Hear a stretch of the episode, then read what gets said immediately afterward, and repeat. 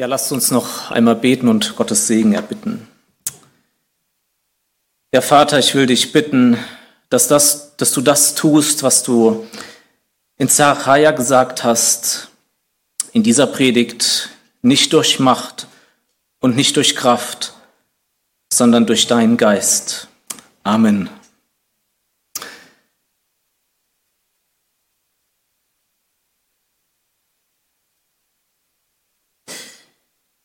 Anfang des 19. Jahrhunderts führte Napoleon, der Feldherr, Kriege quer durch Europa. Seine Soldaten zogen mordernd, mordend und plündernd überall umher. Bertha Schmidt, eine Witwe, wohnte an der Ostsee in ihrem Landhaus mit ihrem Sohn Karl. Und eines Tages erreichte Bertha die Nachricht, dass die feindlichen Armeen am nächsten Tag durch ihr Dorf ziehen würden. Ihr ungläubiger Sohn Karl verbarrikadierte das ganze Haus so gut wie möglich. Gleichzeitig wurde seine Angst immer größer. Und zu allem Überfluss zog ein Schneesturm auf, der an dem ganzen Haus rüttelte. Bertha, seine Mutter, saß ganz ruhig da, betete und las in der Bibel. Schließlich öffnete sie die Augen und lächelte ihren Sohn an und wiederholte die Worte eines bekannten Gedichts. Um uns herum lässt Gott eine Mauer stehen und macht unsere Feinde vor Furcht vergehen. Entgeistert starrte Karl seine Mutter an. Wie kann Gott eine Mauer um unser Haus bauen und dazu noch eine, die eine ganze Armee abhält? Der Anfang dieser wahren Geschichte aus dem Buch auf Fels gebaut zeigt, wie diese Witwe Ruhe in Gottes Verheißungen fand. Die feindliche Armee nahte, aber Bertha stützte sich auf eine Verheißung Gottes und ihr Herz wurde ruhig, weil sie sich auf Gottes Treue verließ. Gottes Treue war der Ruhepol ihrer Seele. Am Ende der Predigt werde ich zeigen, wie diese Begebenheit ähm, ausging. Manche von euch kennen sie vielleicht aus diesen Büchern oder diesen Hörspielen. Wenn wir heute Morgen unsere Reihe durch erste Mose fortsetzen, wird uns in Kapitel 21, ihr könnt es gerne schon aufschlagen, die Treue Gottes begegnen. Sie strahlt in jedem Abschnitt hell auf, auch wenn sie vom Wort her noch nicht mal erwähnt wird. Aber es ist wirklich ein ja, bemerkenswertes Kapitel. Es geht um die Geburt Isaaks, es geht um, ähm, es geht um Sarah, es geht um Abraham, es geht um Hagar und Ismael, die die Familie verlassen müssen. Und beim Lesen und Lesen des Textes ist mir irgendwann aufgefallen, um die Person geht's gar nicht. Es geht um Gott. Wenn wir das Kapitel am Stück lesen würden, das tun wir gleich nicht, wir gehen schrittweise durch, würde man merken, es geht die ganze Zeit darum, was Gott tut. Der Hauptakteur ist Gott in diesem Kapitel. Und alles, was in diesem Kapitel passiert, auf eine Weise, weil Gottes Treue dahinter steht. Die Dinge in diesem Kapitel passieren so wegen Gottes Treue. Mose verfasste die fünf Bücher Mose am Ende seines Lebens, als Israel vor dem verheißenen Land stand, kurz davor es einzunehmen. Und diese Bücher sollten Israel unter anderem an die Treue Gottes erinnern über die Jahrhunderte, die sie durchgetragen hatte in 40 Jahren der Wüstenwanderung in allen Wirren der Zeit. Vor ihnen lagen befestigte Städte, große Armeen und Mose, das war klar, würde das Volk verlassen, würde in die Ewigkeit gehen und mutlos machte sich breit Mutlosigkeit. Und so heftig, dass sogar Josua, Moses Nachfolger, von Gott sehr ermutigt werden musste. Und worin Sollten die Menschen, die so aufgewühlt waren, worin sollten sie Ruhe finden? Die Antwort ist in Gottes Treue. Sie konnten Gottes Treue erinnern, ähm, erkennen, indem sie sich erinnerten, was er getan hatte in den zurückliegenden Jahren und Jahrzehnten. Aber sie konnten sie auch durch die fünf Bücher Mose erkennen, die die Treue Gottes erzählten bis weit, weit zurück an den Anfang. Und auch 1. Mose 21 war eine Hilfe für dieses Volk, Ruhe zu finden in der Treue Gottes. Und so habe ich ganz bewusst heute Morgen den Titel so gewählt, Gottes Treue, der Ruhepol für deine Seele. Dieses Kapitel, diese Predigt soll dir helfen, den Kompass deiner Seele auf den unveränderlichen festen Pol der Treue Gottes auszurichten, damit du für deine Seele Ruhe findest. Und vielleicht fühlst du dich heute Morgen wie Karl in dieser Geschichte, vielleicht wie das Volk Israel vor der Landeinnahme. Deine Seele ist unruhig aufgrund eigener Schwäche, unüberwindbarer Probleme, Herausforderungen in der Familie, Angst vor der Schule, Versagen in deinem Glaubensleben. Ich vermute, dass mindestens eins auf jeden zutrifft. In dir ist womöglich gerade jetzt in der Zeit Überlastung durch Stress, durch ähm, Überarbeitung, durch Anhäufung von Schwierigkeiten, mit denen du nicht klarkommst. Alles Dinge, die deine Seele unruhig machen können. Die Probleme, die uns begegnen, sind, dachte ich so in der Vorbereitung, wahrscheinlich so zahlreich wie die Sandkörner, die das Volk Israel in der Wüstenwanderung durchschritten hat. Du brauchst Ermutigung, du brauchst innere Ruhe, und du findest sie allein in Gottes Treue. Ja, ich lade dich jetzt ein, mit mir Abschnitt für Abschnitt durch diesen Text zu gehen und darauf zu achten, was Gottes Treue ausmacht. Ich werde mich auf die Verse 1 bis 21 konzentrieren. Das Kapitel ist zu lang, um es äh, ganz, ganz durchzugehen. Den letzten Abschnitt 22 bis 34 werde ich am Ende nur kurz erwähnen. Ja, lasst uns in diesem Kapitel sechs ermutigende Wahrheiten über Gottes Treue sehen und darauf achten. Und hier ist die erste Wahrheit, und da steigen wir ein mit dem ersten Vers. Weil Gott treu ist, löst er seine Versprechen dir gegenüber ein.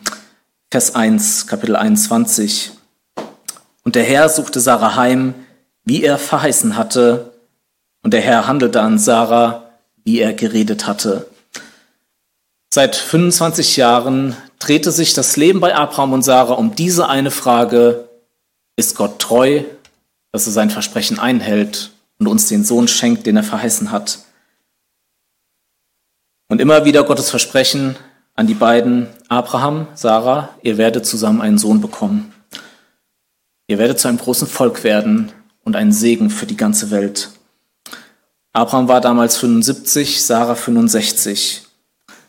Sie warteten zehn Jahre, wir hatten das alles in unserer Reihe und der versprochene Sohn war immer noch nicht da. Der biologische Zug war abgefahren und so zweifelten Sarah und Abraham an Gottes Treue. Gott würde es ja doch nicht schaffen, ihnen den Sohn zu schenken.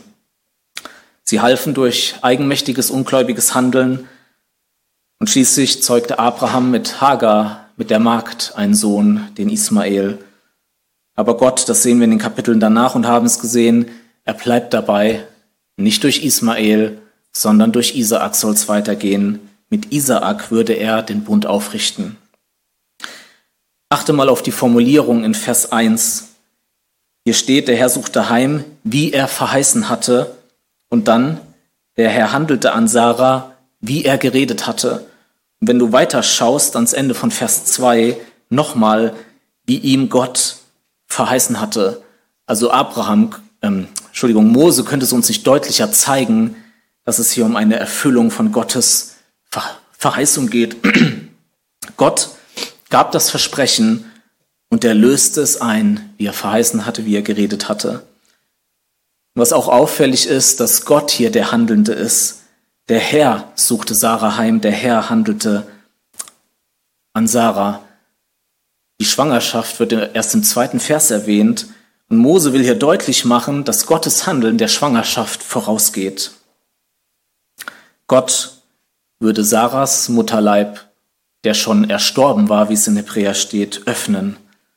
So, wie im Kapitel vorher, erinnert euch an letzten Sonntag, am Ende der letzten Predigt, wie Gott im Haus von Abimelech verhindert hatte, dass die Frauen schwanger wurden, uns dann wieder ermöglichte, so schenkte er es jetzt hier, dass die unfruchtbare Sarah schwanger werden konnte.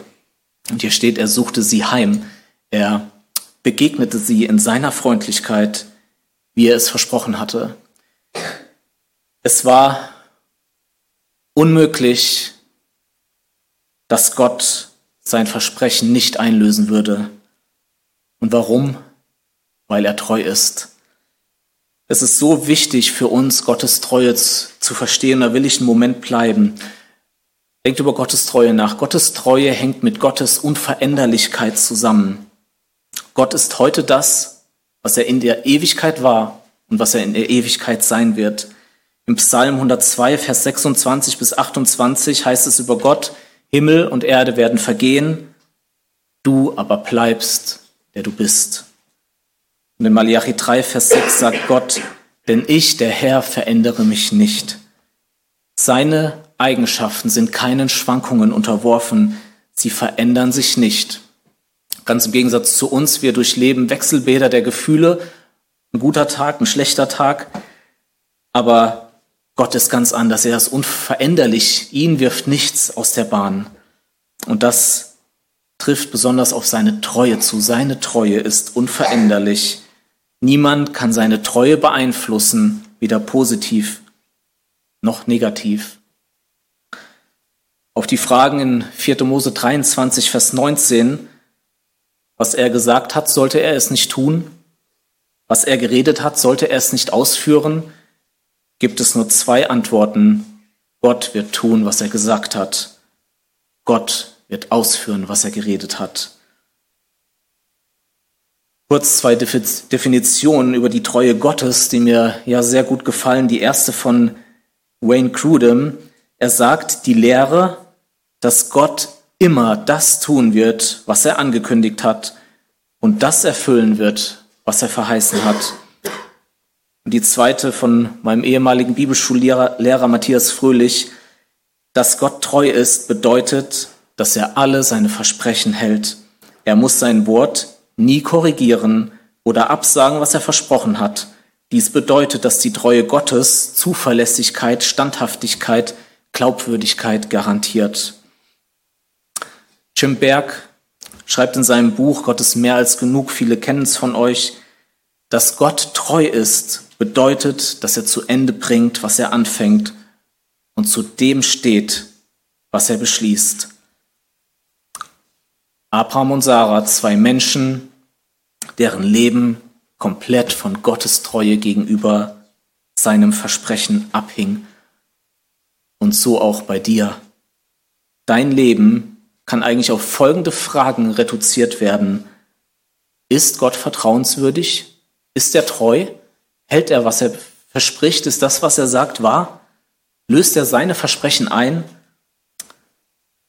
Möchte dir mit der Autorität des Wortes Gottes zurufen, ja, Gott ist vertrauenswürdig, er ist treu, er hält seine Versprechen ein. Und so viele von denen, die uns als Gläubige betreffen, das Versprechen, ich werde immer bei dir sein, ich werde dir deine Sünden vergeben, wenn du sie mir bekennst, ich werde dir antworten, wenn du ernstlich zu mir betest. Weil Gott treu ist, löst er seine Versprechen ein. Und deswegen lohnt es sich, auf Gottes Treue zu vertrauen. Das bringt uns ja zum zweiten, zur zweiten Wahrheit über Gottes Treue. Weil Gott treu ist, belohnt er dein Vertrauen. Wir lesen weiter ab Vers 2 bis Vers 5. Und Sarah wurde schwanger und gebar dem Abraham einen Sohn in seinem Alter zur bestimmten Zeit, wie ihm Gott verheißen hatte. Und Abraham gab seinem Sohn, der ihm geboren wurde, den ihm Sarah gebar, den Namen Isaak. Und Abraham beschnitt Isaak seinen Sohn, als er acht Tage alt war, wie es Gott ihm geboten hatte. Und Abraham war 100 Jahre alt, als ihm sein Sohn Isaak geboren wurde. Also Gott suchte heim und suchte Sarah heim und handelte an ihr, und deswegen wurde sie schwanger als 90-Jährige. Ein riesiges Wunder, aber nicht das einzige. Genauso verwunderlich wie ihre Schwangerschaft war die Tatsache, dass sie irgendwann anfing, Gottes Wort zu vertrauen. Und wir können aus der Schrift entnehmen, wann ihr Glaube anfing. Wir müssen den ähm, inspirierten Kommentar Gottes zur Hand nehmen und ja, schlag gerne mit auf im Hebräer 11, Vers 11. Ein ganz wichtiger Vers an dieser Stelle. lasst uns einmal genau lesen und verstehen, ähm, ja, was dieser Vers uns dazu sagt, Hebräer 11, Vers 11.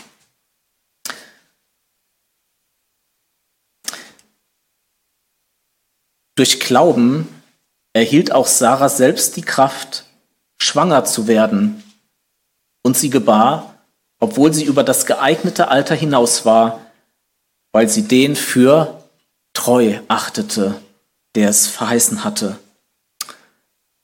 Achte auf die Reihenfolge in diesem Vers. Du könntest es dir vielleicht sogar daneben schreiben. Erstens, Sarah glaubte Gott. Zweitens, sie wurde schwanger. Drittens, sie gebar Isaak. Wann begann Sarahs Glaube?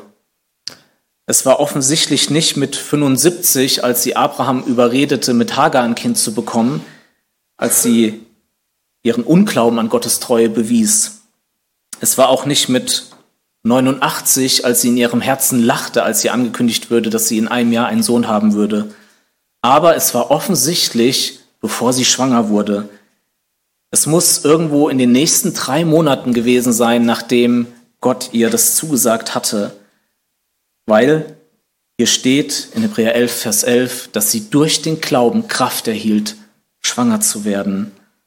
Auf einmal vertraute Sarah, dass Gott treu halten würde, was er zugesagt hatte.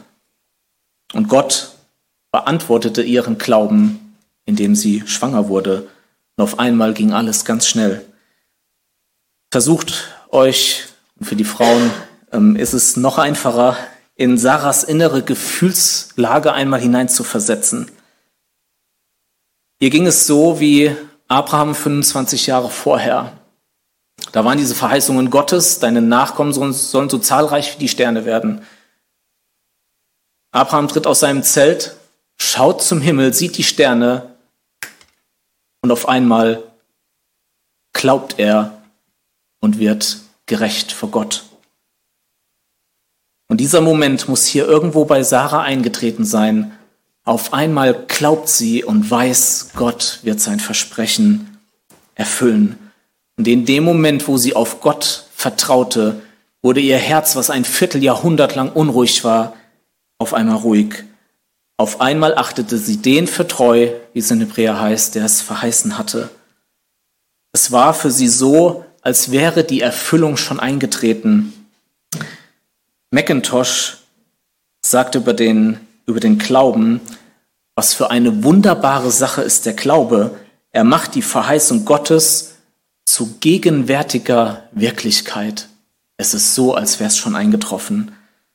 Und dann, einige Wochen später, auf einmal die ersten Anzeichen, dass sie wirklich schwanger ist.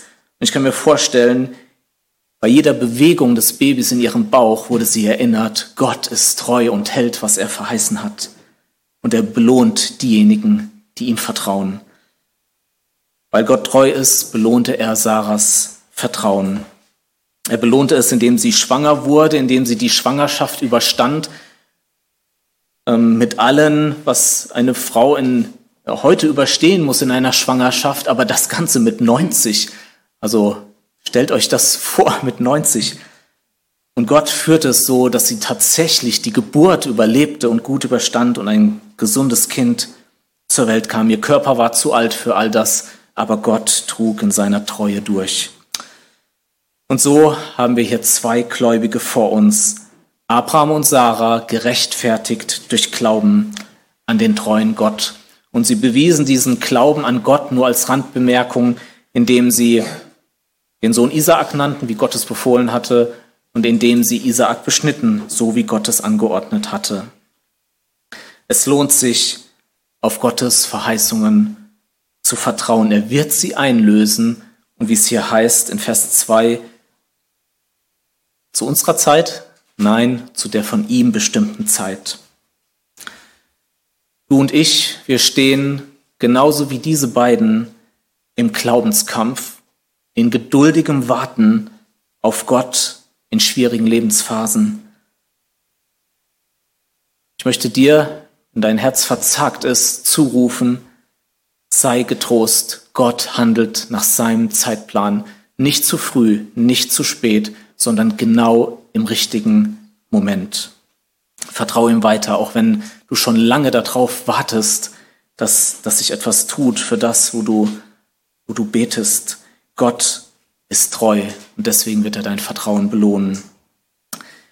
Ja, lasst uns im Text weitergehen und auf die ja, dritte Wahrheit achten, die wir über Gottes Treue lernen können. Weil Gott treu ist, bewirkt er in dir freudiges Staunen. Und da lesen wir die Verse 6 und 7.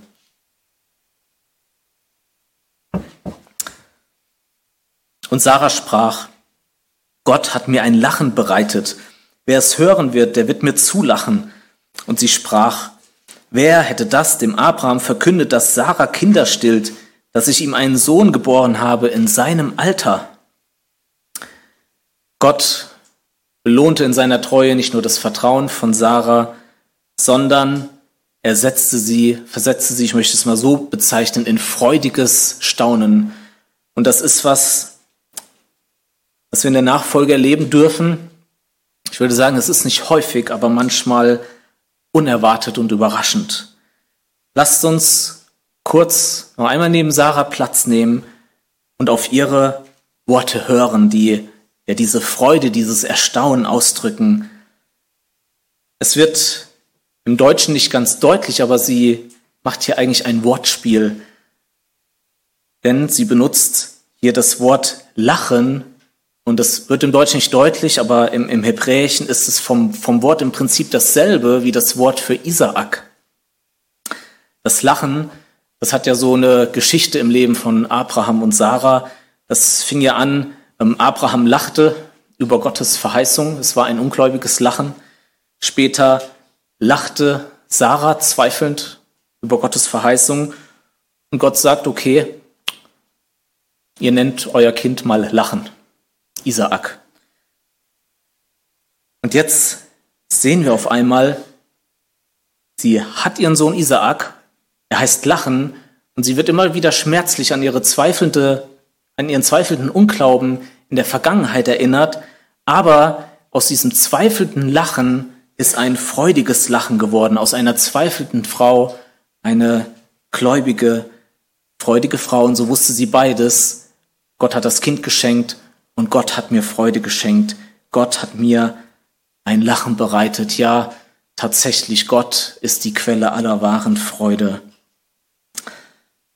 Sarah war vor Freude laut am Lachen. Ähm, andere Kultur, wir lachen irgendwie nicht so häufig laut, aber das muss unüberhörbar gewesen sein. Und es hat mich erinnert, wir haben es ja gerade in Lukas 1 gelesen, wahrscheinlich so ähnlich wie bei Elisabeth, die die mit lauter Stimme rief, Maria, als ich deine Stimme gehört habe, hat das Kind in mir, Johannes der Täufer, hat angefangen vor Freude zu hüpfen. Und Maria stimmt freudig in, diesen, in dieses Lob Gottes der Elisabeth ein und sagt, meine Seele erhebt den Herrn und mein Gebet freut sich über Gott, meinen Retter. Und in Sarahs Freude mischte sich wie bei Elisabeth und bei Maria später ein tiefes Erstaunen darüber. Wir haben es vorhin gelesen, dass Gott das Unmögliche getan hat.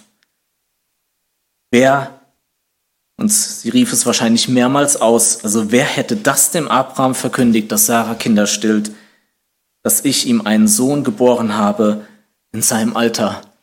Ja, wer hätte das gedacht? Also Gott hat es verheißen. Es war klar, dass es so kommt, aber Bitteschön, welcher Mensch hätte das gedacht? Selbst der Glaubensheld Abraham zweifelte doch daran. Wer hätte das gedacht, dass ein Nachkomme von Isaak Gott selbst sein würde? Gott, der Mensch wird, gezeugt vom Heiligen Geist, geboren von einer Jungfrau. Wer hätte das gedacht, dass dieser sündlose Gott Mensch, Jesus Christus, an einem Kreuz stirbt, unschuldig beladen mit den Sünden vieler, um an ihrer Stelle die Strafe vollständig zu ertragen. Ich kann mir gut vorstellen, wie die Nachricht aus Abrahams Zelt sich in der Umgebung wie ein Lauffeuer verbreitete womöglich auch bis zu Abimelech, der sich, Predigt vom letzten Sonntag, wir erinnern uns, der sich fast an Sarah vergangen hätte, hätte Gott da nicht gestoppt. Abimelech, der am Ende dieses Kapitels auf einmal wieder auftaucht, das sehen wir am Ende noch. Liebe Geschwister, die Momente des freudigen Staunens, also zumindest geht es mir so, die sind nicht so häufig, wie ich mir das wünschen würde, wie ich das gerne hätte. Sarah musste ein Vierteljahrhundert auf diesen einen großen Moment warten. Und wie der Christ auf der Pilgerreise, so sind wir auf dem schmalen Weg unterwegs. Oft vielleicht, vielleicht auch gerade du in dunklen Tälern, wo die Gegenwart Gottes nicht spürbar ist. Vielleicht bist du von einem freudigen Erstaunen von Gott gefühlt so weit entfernt wie die Sonne von der Erde. Und doch kann Gott weit über unser Denken, über unser Erwarten, über unser Beten hinaus plötzlich uns mit seiner Gegenwart, mit seiner Nähe, mit seinem wundersamen Handeln, mit tieferen Einblicken in seine Menschwerdung, in das Wunder vom Kreuz überraschen. Wir erleben es, dass Gott gerade im menschlichen Chaos, in unerträglichen Situationen, in geistlichen Sackgassen unangekündigt auf den Plan tritt und seine Herrlichkeit zeigt. Und ich hoffe, dass es heute Morgen auch in dir tut. Je größer unsere Not, desto größer ist das freudige Erstaunen, was Gott auf einmal in uns bewirkt. Gott liebt es, seine Treue darin zu zeigen, indem er uns nach einem geduldigen, kräftezehrenden, langwierigen, kämpfenden Glaubensweg auf einmal in freudiges Staunen versetzt. Und diese Momente in unserem Leben sind nichts dagegen, wenn Gott zu uns, sich, ähm, uns zu sich holen wird. Es wird eine Freudenexplosion sein, die wir uns überhaupt nicht ausmalen können. Wir werden erstaunt sein, wie der Anblick Gottes, wie die Gemeinschaft mit ihm alles bei weitem übertrifft, was wir uns in unseren kühnsten Träumen und Vorstellungen ausgemalt haben. Dann werdet ihr jubeln, die ihr jetzt eine kurze Zeit, wenn es sein muss, traurig seid in mancherlei Anfechtungen. Über ihn werdet ihr jubeln mit unaussprechlicher und herrlicher Freude, wenn ihr das Endziel eures Glaubens davontragt, die Errettung der Seelen. 1. Petrus 1 ähm, aus den Versen 6 bis 9. Zurück in Abrahams Zelt. Die Freude in Abrahams Zelt würde plötzlich verfliegen, weil Gewitterwolken heranzogen, ausgelöst durch Hindernisse, die Abraham in seinem Glaubensleben selbst verschuldet hatte aber auch hier würde Gottes Treue das letzte Wort haben. Wir kommen ja zur vierten Wahrheit über Gottes Treue. Weil Gott treu ist, lässt er dich selbst verschuldete Glaubenshindernisse überwinden. Lass uns den ja, nächsten Abschnitt lesen, ab Vers 8 bis Vers 14. Und das Kind, also Isaak, wuchs heran und wurde entwöhnt. Und Abraham machte ein großes Mahl an dem Tag, als Isaak entwöhnt wurde. Und Sarah sah, dass der Sohn der Hagar, der ägyptischen Magd, den sie dem Abraham geboren hatte, Mutwillen trieb. Da sprach sie zu Abraham, treibe diese Magd hinaus mit ihrem Sohn, denn der Sohn dieser Magd soll nicht erben mit meinem Sohn Isaak. Dieses Wort missfiel Abraham sehr um seines Sohnes willen. Aber Gott sprach zu Abraham, es soll dir nicht leid tun wegen des Knaben und wegen deiner Magd, Höre in allem, was Sarah dir sagt, auf ihre Stimme, denn in Isaak soll dir ein Same berufen werden. Doch ich will auch den Sohn der Magd zu einem Volk machen, weil er dein Same ist. Da stand Abraham am Morgen früh auf und nahm Brot und einen Schlauch voll Wasser, gab es Hagar und legte es auf ihre Schulter. Er gab ihr auch den Knaben und schickte sie fort. Und sie ging und irrte umher in der Wüste von Beersheba. Als Isaak ungefähr drei Jahre alt war, gab es einen großes Fest. Die Sterberate damals war in den ersten drei Jahren besonders hoch und so war es, ähm, ähm, war die Freude groß, dass Isaak diese drei Jahre gut überstanden hatte, dass er gut herangewachsen war. Und doch schwelte seit Jahren ein Konflikt in Abrahams Familie, der an diesem Tag seinen Höhepunkt erreichen würde. Damals, vor etwa 18 Jahren, gerieten Sarah und Hagar aneinander. Und das alles, weil Sarah Abraham aufgrund Gottes scheinbarer Untreue dazu drängte, mit Hagar einen Nachkommen zu zeugen. Abraham hörte mehr auf seine Frau als auf Gott. Die ägyptische Magd wurde von ihm schwanger. Hagar behandelte Sarah verächtlich. Ismael wurde geboren, Sarah demütigte Hagar, Hagar floh und Gott brachte sie schließlich wieder zurück. Ein, ein, ein riesiger Konflikt. Und jetzt, 18 Jahre später, kommt das fast zum Überlaufen. Wir haben Ismael ungefähr 17 Jahre alt. Er treibt Mutwillen, heißt es hier, mit dem kleinen Isaak. In Galater 4, wo Paulus diese Begebenheit als Illustration verwendet, ich komme nachher noch mal kurz drauf, steht, dass Ismael Isaak verfolgte. Also das war nicht ein kleiner Streit unter Geschwistern, so wie wir das ähm, aus unseren Familien kennen.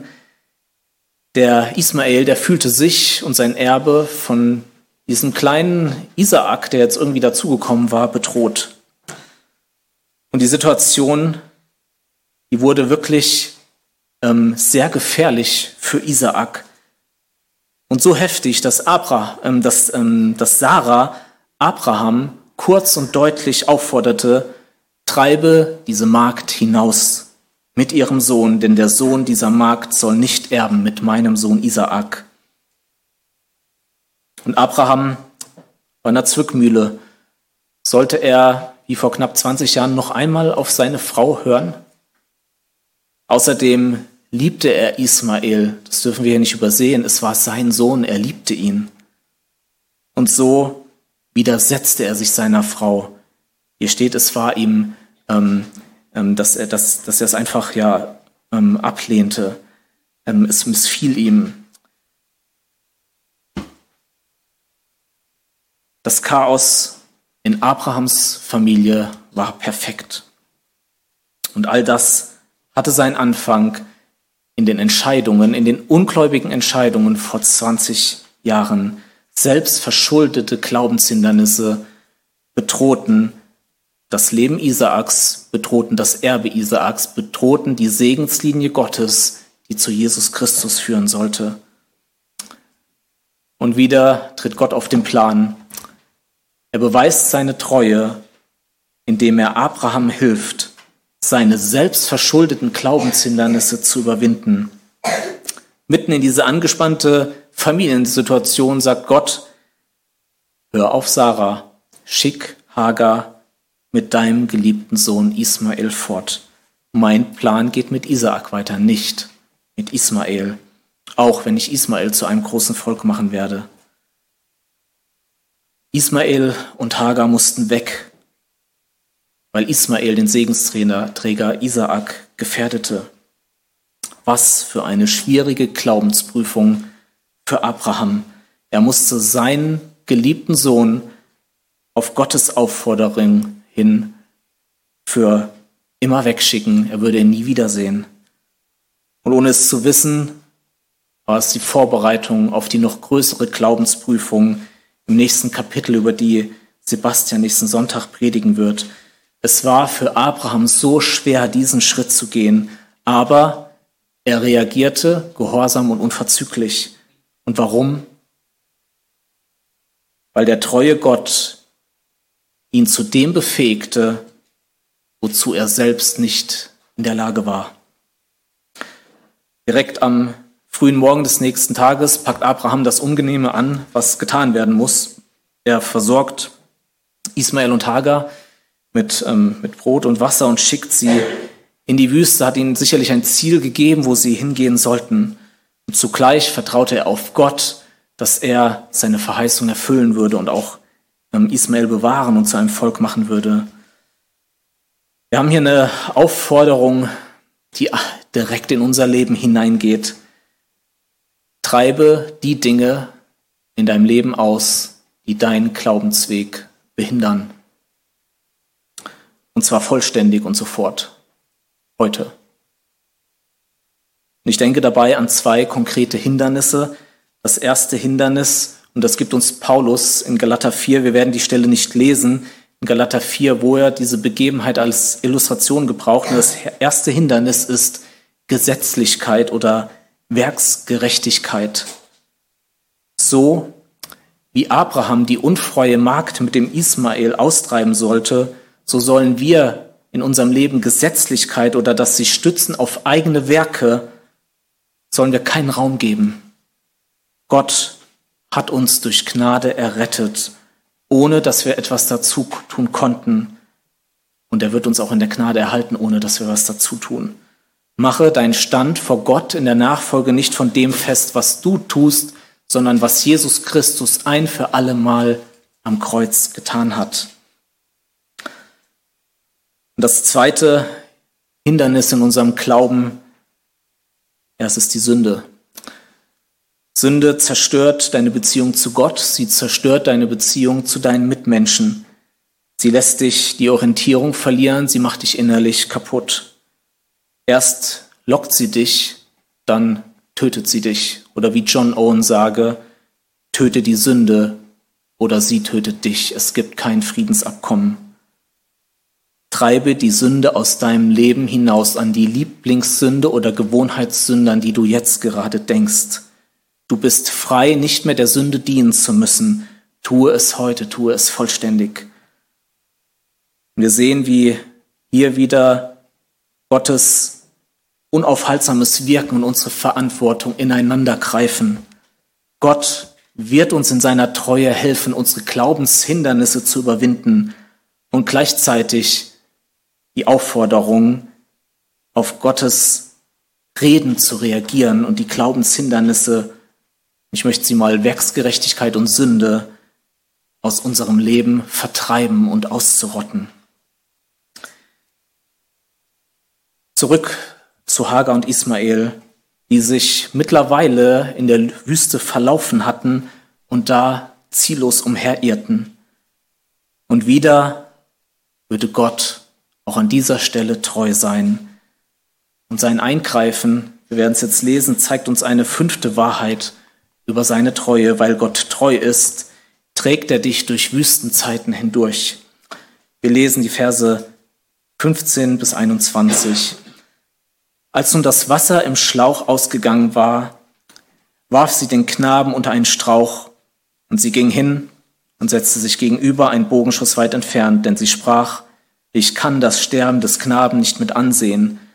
Und sie saß ihm gegenüber, erhob ihre Stimme und weinte. Da erhörte Gott die Stimme des Knaben und der Engel Gottes rief der Hagar vom Himmel herzu und sprach zu ihr, Was ist mit dir, Hagar? Fürchte dich nicht, denn Gott hat die Stimme des Knaben erhört, da wo er liegt. Steh auf, nimm den Knaben und halte ihn fest an deiner Hand, denn ich will ihn zu einem großen Volk machen. Und Gott öffnete ihr die Augen, dass sie einen Wasserbrunnen sah. Da ging sie hin und füllte den Schlauch mit Wasser und gab dem Knaben zu trinken. Und Gott war mit dem Knaben. Der wuchs heran und wohnte in der Wüste und wurde ein Bogenschütze. Und er wohnte in der Wüste Paran und seine Mutter nahm ihm eine Frau aus dem Land Ägypten. Hagar und Ismael kamen irgendwie hier vom Weg ab, verliefen sich und hatten irgendwann kein Wasser mehr. Ismael dehydrierte langsam, vertrocknete und Hagar legte ihren sterbenden Jugendlichen unter einen Strauch. Konnte es nicht mit ansehen, ging eine gewisse Entfernung weiter und setzte sich verzweifelt hin und weinte. Ihr Sohn lag im Sterben und sie konnte nichts tun. Schrecklich.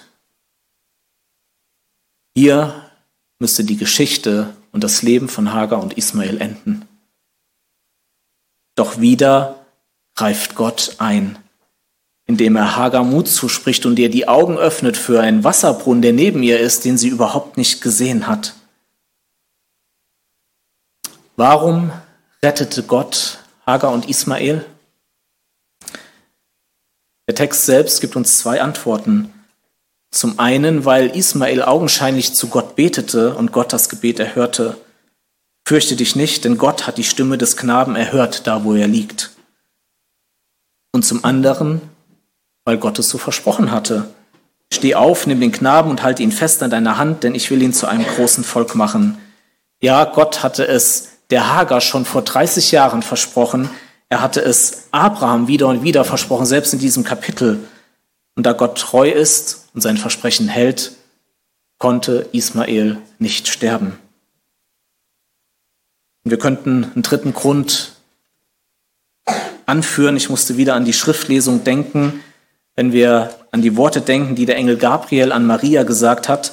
Fürchte dich nicht, denn du hast Gnade bei Gott gefunden. Wahrscheinlich fühlen wir uns auch teilweise wie Hagar und Ismael. Also nicht, dass wir buchstäblich in einer Wüste sind und verdursten, und doch erleben wir Wüstenzeiten in unserem Leben. Es sind Wüsten von hartnäckiger Krankheit, also gerade im Moment so viele, die es getroffen hat, aber ja, andere, die es einfach beständig davon begleitet sind. Wüsten der Arbeitslosigkeit, der Entmutigung, der scheiternden Kindererziehung, der geistigen Beeinträchtigung. Wüstenzeit wie vielleicht bei der Familie Paul Friesen aus Neuwied, die seit Wochen um das Leben des Familienvaters bangt, wofür wir am Beten sind. Wüstenzeiten vielleicht auf der Arbeit und in der Schule, wo du das Beste gibst und doch ist irgendwie Sand im Getriebe. Und die schlimmsten Wüstenzeiten, ich denke, das empfinden wir auch so, wenn wir Kinder Gottes sind, ist eine innere Entfremdung von Gott. Deine Gebete werden weniger, Gottes Wort hat seinen Geschmack verloren. Deine Sünde hat dich im Griff und deine Hoffnung schwindet. Und Gott scheint ganz fern zu sein. Gott lässt Wüstenzeiten in deinem Leben zu. Und er bestimmt dabei die Schwere und die Länge dieser Wüstenzeiten. Und hier die Ermutigung, die Hagar und Ismael dir geben können, weil Gott treu und gnädig ist, trägt er dich durch diese Wüstenzeiten hindurch. Bete darum, dass Gott dir die Augen öffnet, dass du, die, dass du den Wasserbrunnen neben dir erkennst, das, was Gott dir bereitgestellt hast, dass du siehst. Gib nicht auf, bete, vertraue. Gott ist treu. Er wird dich erfrischen und er wird dich bessere Zeiten sehen lassen. Spätestens in der Ewigkeit. Und da musste ich an Offenbarung 22, Vers 1 denken an dem reinen Strom vom Wasser des Lebens, glänzend wie Kristall, der vom Thron Gottes und des Lammes ausgeht. Ja, lasst mich zur letzten Wahrheit über Gottes Treue kommen. Wie gesagt, wir lesen den Abschnitt nicht Verse 22 bis 34. Weil Gott treu ist, kann er dein Versagen in ein glaubwürdiges Zeugnis verwandeln. Am Ende dieses Kapitels taucht noch einmal Abimelech auf. Unangekündigt steht er auf einmal mit seinem Heerführer vor Abraham. Wir erinnern uns wieder an letzten Sonntag, ein paar Jahre vorher hatte Abraham ganz schlimm versagt. Sein Glaube war nicht sichtbar. Der war so unsichtbar, dass Gott dem Abimelech sagen musste, dass Abraham Prophet war. Abraham hatte fürchterlich versagt. Und jetzt, ein paar Jahre später, muss Abimelech mitbekommen haben, was in der Zwischenzeit passiert war. Denn er sagt in Vers 22, Gott ist mit dir in allem, was du tust. Gottes Handeln in Abrahams Leben war offensichtlich. Es blieb der Umgebung nicht unbemerkt, dass dann ein 100-Jähriger und eine 90-Jährige ein Kind bekommen haben, wo sie irgendwie schon ein Vierteljahrhundert drauf gewartet haben, was Gott verheißen hatte. Und das, ähm, das sehen wir einfach Abraham hatte total versagt, aber Gott kann das Ganze umkehren und kann es wieder in ein, in ein glaubwürdiges Zeugnis verwandeln. Das 21. Kapitel endet damit, dass Abraham einen Bund mit Abimelech schließt und dann in den letzten Versen und dass Abraham den ewigen Gott, möchte sagen, den treuen Gott anbetet. Ist das nicht ermutigend? Womöglich Hat dein Versagen in der Vergangenheit oder aktuell dazu geführt, dass Menschen in deiner Umgebung kein gutes Bild von Gott haben? Noch schlimmer als dieses Versagen sind deine Selbstvorwürfe, dein Selbstmitleid, die Hoffnungslosigkeit, dass du jemals wieder von Gott gebraucht werden könntest. Und wieder, Gott ist größer. Seine Treue vermag dein Versagen in ein glaubwürdiges Zeugnis zu verwandeln. Er kann sich immer noch durch dein Leben verherrlichen, auch wenn du ihn in der Vergangenheit verunehrt hast. Und so ist Gottes Treue der Ruhepol für deine Seele.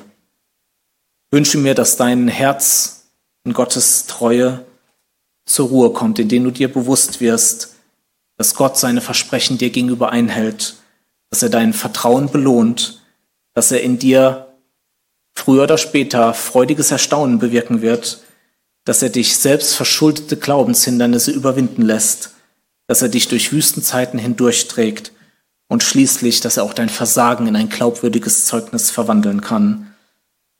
Anstatt an Gottes Treue zu zweifeln, und vielleicht ist das eines unserer größten Probleme, sollte die Treue Gottes zum Ruhepol deiner Seele werden. Ich möchte kurz zehn praktische Anregungen mitgeben, die dir dabei helfen können. Achte auf Gottes Verheißungen. Lerne Gottes Verheißungen auswendig. Denke über Gottes Verheißungen nach. Bete mit Gottes Verheißungen. Prüfe Gottes Treue. Lass deine Untreue nicht Gottes Treue überlagern. Erinnere dich an Gottes Treue in deinem Leben. Erinnere dich an Gottes Treue im Leben von anderen. Und das dachte ich wäre auch ganz gut. Ich habe es heute Morgen auch direkt probiert. Erinnere dich beim Aufwachen an Gottes Treue, wenn du morgens wach wirst. Nicht die Probleme des Lebens, sondern direkt an Gottes Treue denken. Und das Zehnte, und es ist kein Anhängsel an die Predigt. Es ist die Substanz von allem. Komme wieder zum Kreuz. Das Kreuz ist das größte Symbol für Gottes Treue.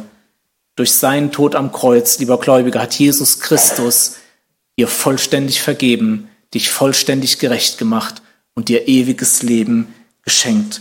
Das Kreuz ist der Ort, wo deine Seele zur Ruhe kommen darf. Genau das ist nämlich der Wort der Treue Gottes. Bertha Schmidt hatte Ruhe in Gottes Treue gefunden und das völlig zu Recht, wie uns der Ausgang in dieser stürmischen Nacht zeigt. Der Schneesturm legte sich und von draußen waren furchtbare Geräusche der Soldaten zu hören, krachendes Schmettern, Hilferufe aus den Häusern. Der Lärm kam immer näher, zog aber vorüber und wurde immer leiser. Nach einigen Stunden wagte Karl aus dem Haus herauszugehen. Er musste sich durch den Schnee kämpfen, kam auf die Straße, drehte sich um und blieb mit offenem Mund stehen. Von der Straße aus konnte man das Haus nicht sehen, nur eine riesige Schneemauer. Um uns herum lässt Gott seine Mauer stehen, dachte Karl. Er holte seine Mutter, beide standen auf der Straße und schauten auf Gottes Mauer. Sie mussten beide mit den Tränen kämpfen. Schließlich schaute Frau Schmidt auf zum Himmel und sagte, Treu ist der, der es verheißen hat. Er wird seine Verheißungen erfüllen. Amen. Ja, Vater, wir danken dir, dass du treu bist. Du kannst dich nicht verleugnen. Du bist unveränderlich. Wir preisen dich. Du bist der, der gute, ewige Gott. Allein bei dir können wir zur Ruhe kommen. Vor allem am Kreuz. Wir danken dir, dass du in deinem Sohn Jesus Christus Mensch geworden bist. Er ist unsere Hoffnung im Leben und im Sterben. Und wir danken dir, Herr Jesus, dass du am Kreuz alles getan hast, damit wir für hier und für die Ewigkeit im rechten Stand vor Gott sein können. Herr, ich will dich bitten, dass du wirklich durch diese Predigt ermutigst, wo ähm, Unruhe ist, Unfrieden im Herzen, Zweifel, dass du deine Treue ja ganz deutlich vor Augen stellst. Ja, dir sei die Ehre. Wir danken dir, dass du treu bist bis ans Ende und dass du uns in deine ewige Herrlichkeit bringen wirst. Amen.